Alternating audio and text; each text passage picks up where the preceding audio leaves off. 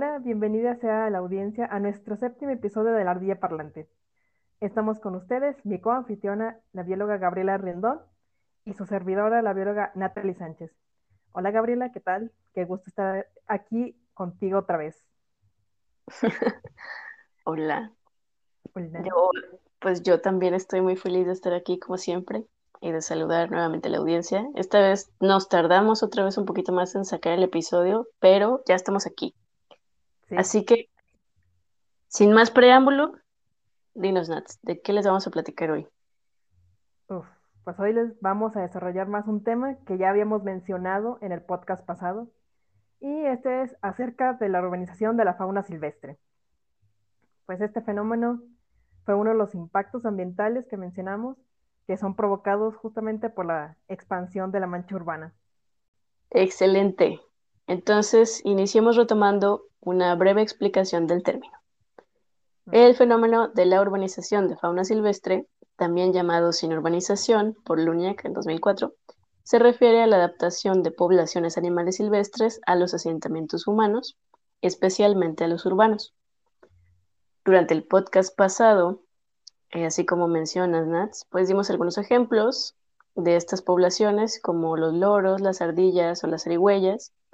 También mencionamos que las poblaciones urbanizadas tienen diferencias ecológicas y de conducta con respecto a sus poblaciones en estado salvaje, silvestre, no urbano, como comportamientos migratorios reducidos o alterados, una temporada de reproducción prolongada, parámetros de salud deteriorados por cambios en la dieta, por estrés, aumento de la agresión y habituaciones a los seres humanos.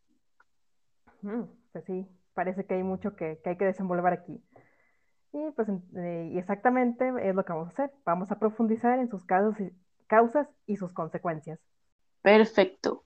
¿Cuáles son sus causas? Pues mira, las causas siguen siendo investigadas porque todavía no es muy claro qué provoca que un animal elija a una ciudad como su nuevo hogar. Pues, sin embargo, pues el motivo principal para que una especie se vuelva urbana es que se deteriore el ambiente natural justamente, o principalmente es debido a la expansión de las ciudades. Pues también puede deteriorarse por otras cosas, como por ejemplo incendios, contaminación. Aquí precisamente vamos a tomar las ciudades, ¿no? Y pues conforme van creciendo esas ciudades, se va eliminando los recursos necesarios para las otras especies, como la vegetación o las fuentes de agua y alimento.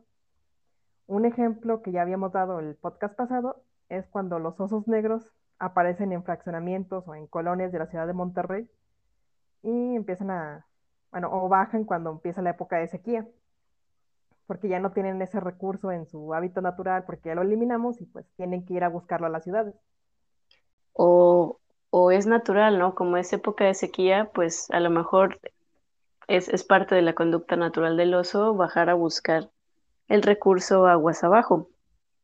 Y, en este caso parecería que, que, el animal pues se mete a la urbe o invade la urbe, pero si lo vemos desde otra perspectiva, pues la urbe cuando crece más bien, pues fuimos nosotros los que invadimos su hábitat. Y bueno, también si son especies que tienen mucha flexibilidad para adaptarse a nuevas condiciones, pues va a ser más probable que sean capaces de ir a explorar nuevas fuentes de alimento en la ciudad y sobrevivir. Un ejemplo de ello pues, son los mapaches, que pueden alimentarse de nuestra basura orgánica. No es lo óptimo para ellos, pero, han logrado aprovechar esos desechos para vivir.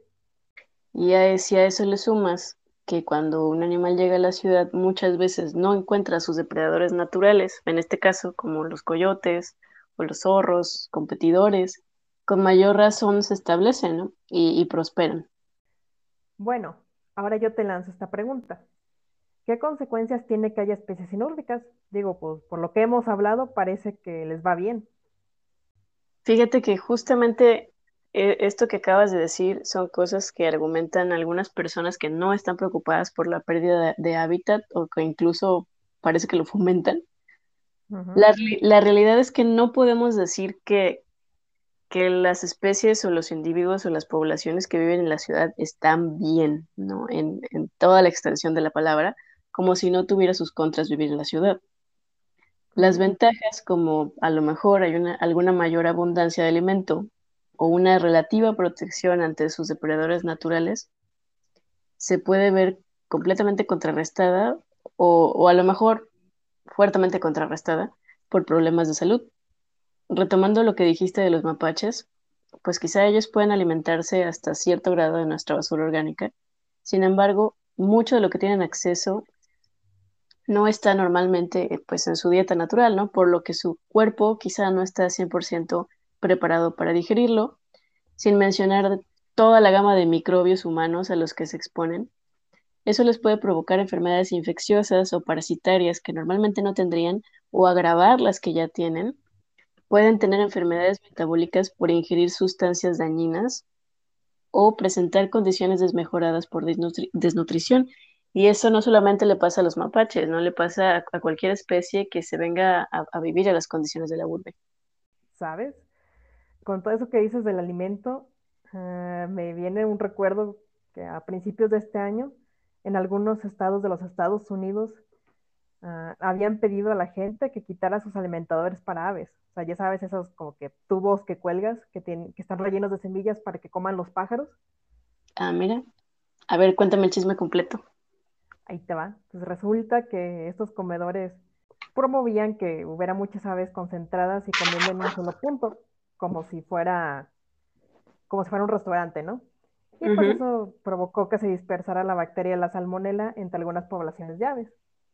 Para eso, los expertos entrevistados para esas noticias, pues explicaban que la salmonelosis es una enfermedad común entre las aves silvestres, o sea, no es nada nuevo, pero, que ahora, como, como consecuencia de esos alimentadores, de ese incremento de, densidad de, aves en un solo punto, pues ha incrementado el número de individuos que presentan la infección. Y volando se salva uno de las infecciones. Qué barbaridad. Nadie se salva, Gaby, nadie.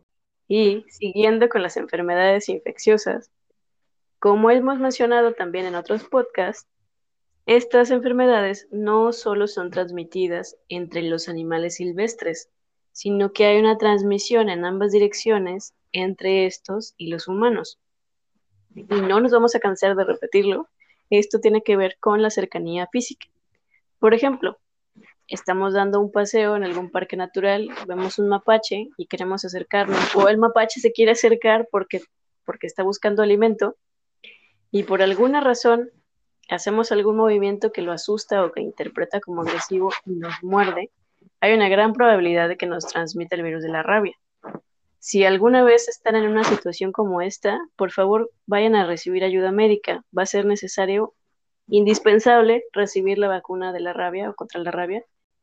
No, se arriesguen, la, la rabia es 100% mortal.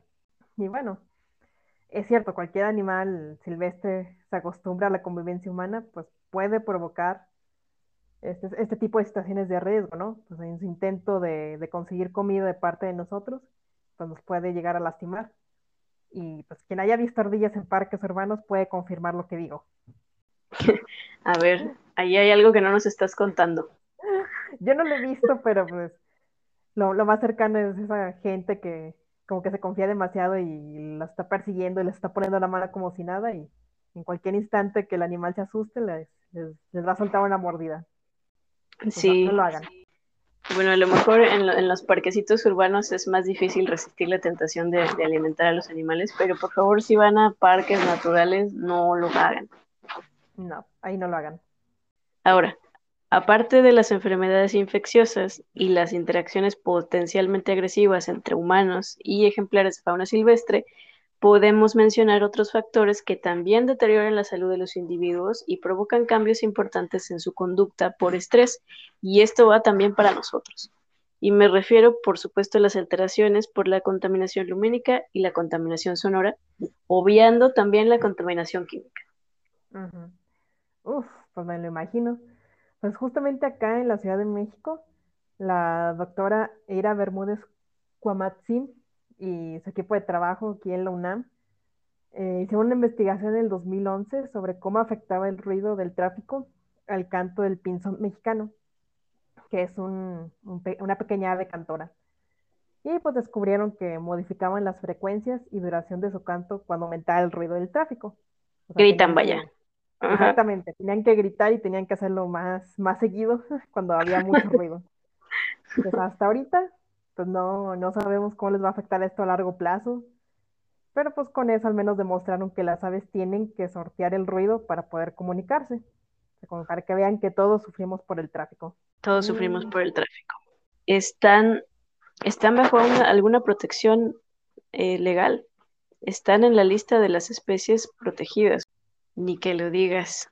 Además, hablando de los automóviles, no podemos omitir las muertes de la fauna o las lesiones por causa de los vehículos. No es raro ver animales atropellados tanto en la ciudad como en carreteras a las afueras de la ciudad.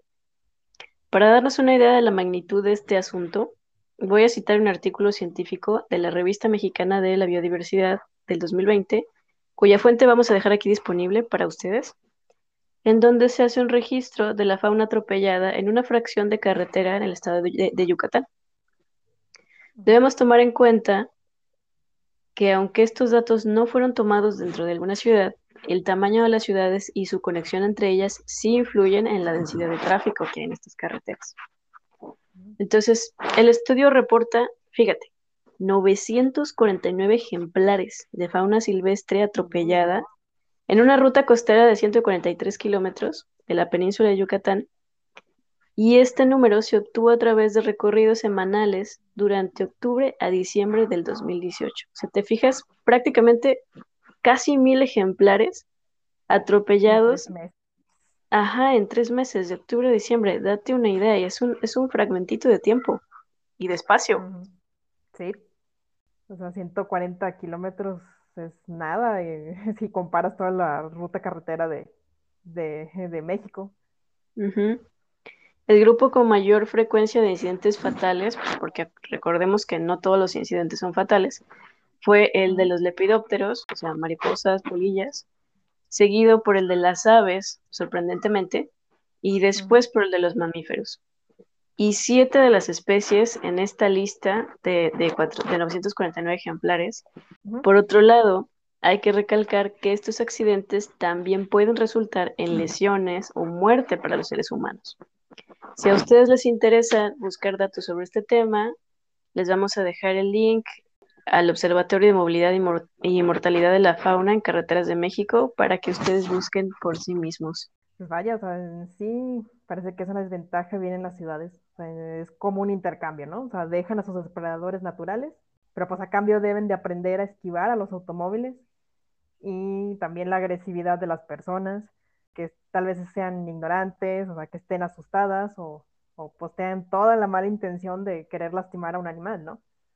viendo mm. todo esto que dijimos, pues entonces, ¿cuál podríamos o cuál podría ser el futuro de esta situación? O sea, en sí yo pienso que mientras crezcan las ciudades y sigamos fragmentando los ecosistemas, pues la fauna seguirá convirtiéndose en citadina, ¿no? En la, en la búsqueda de, de supervivencia. Y aparte, pues no se, va de, no se va a detener el crecimiento de las ciudades. No, ni en algunos años y, yo dudo que se detenga el fenómeno, pero pues además vamos a recordar que hay, hay unas ciudades que frenan su crecimiento, pero empiezan a crecer otras, ¿no? La cosa es que este fenómeno no creo que se detenga. En la lucha por la supervivencia, como, como se dijo en la película de Jurassic Park, la vida se abre camino. Entonces, lo más seguro es que sigamos viendo, sigamos teniendo inquilinos silvestres, pues vamos a darles alguna lista de, algunas cosas para pensar que podamos hacer. Necesitamos hacernos responsables como humanos de nuestras acciones y por supuesto de nuestro estilo de vida. Y como siempre y como con todo, necesitamos incrementar nuestra participación ciudadana para proteger y manejar mejor nuestros ecosistemas. No, no, se los, no nos vamos a cansar de decirlo. No podemos impedir que haya animales curiosos o necesitados que entran a la zona urbana, pero sí podemos evitar que sus ecosistemas sigan siendo degradados. Tal vez podamos reducir la cantidad de especies que parece que se ven forzadas a urbanizarse en busca de un hábitat permanentemente. Pero, como en este podcast, ya saben que nos gusta dejar soluciones, cosas positivas. Creo que el siguiente consejo ya lo habíamos dado también en algún podcast, pero pues nunca está más de recordarlo, ¿no? No alimenten a la fauna silvestre ya comentamos que esto puede provocar ataques hacia los humanos y eso no es bueno ni para el humano ni para el animal. O sea, ese bocadito inocente de, de buena onda que queremos hacer puede llevar a la muerte de alguien o a transmitir una infección. O a transmitir una infección y luego llevar a la muerte de alguien. Entonces, no lo hagan. O una pandemia. Sí, o una pandemia, como sabemos estamos viviéndola ahorita. Sí, muy importante. Sí. Em, otra cosa que podemos pensar es pues participar, apoyar, fomentar en una construcción o un desarrollo de ciudades más amigables con, con la fauna silvestre. Un ejemplo de ello son los pasos de fauna, que son corredores naturales. Bueno, no son corredores naturales, son, son pasos adaptados en corredores naturales sobre las carreteras o calles que permiten a los animales cruzar las autopistas de manera segura. Y por último, pues hay que evitar comprar animales silvestres. si llegan a escaparse a la casa del dueño, estos, el animal se puede ir a vivir en la ciudad y en el peor de los casos, pues empiezan a competir con la fauna nativa, ¿no? Se empiezan a competir por los recursos, por los espacios donde reproducirse. Y pues además de esa competencia, también pueden ser portadores de enfermedades, tanto para los humanos como para el resto de la fauna, pues del resto de la fauna de la ciudad, los ecosistemas cercanos. Como siempre, queremos saber su opinión como audiencia, qué les gustó del tema, qué, les, qué nos faltó, qué quieren escuchar o si tienen algún punto de vista distinto al nuestro. Aquí no discriminamos opiniones. Aquí estamos felices de, de leer sus opiniones. Y para eso, pues, nos pueden hacer llegar esos comentarios y esas opiniones por medio de las redes sociales. En Facebook nos pueden encontrar como Ardilla Parlante Blog y en Twitter como Ardilla Blog. Por nuestra parte es todo por este podcast. Siempre es un gusto grabarlo contigo, Gabriela. Un abrazote. También es un gusto para mí nos vemos en la próxima edición. Los esperamos en la siguiente conversación de la ardilla parlante. Adiós. Adiós.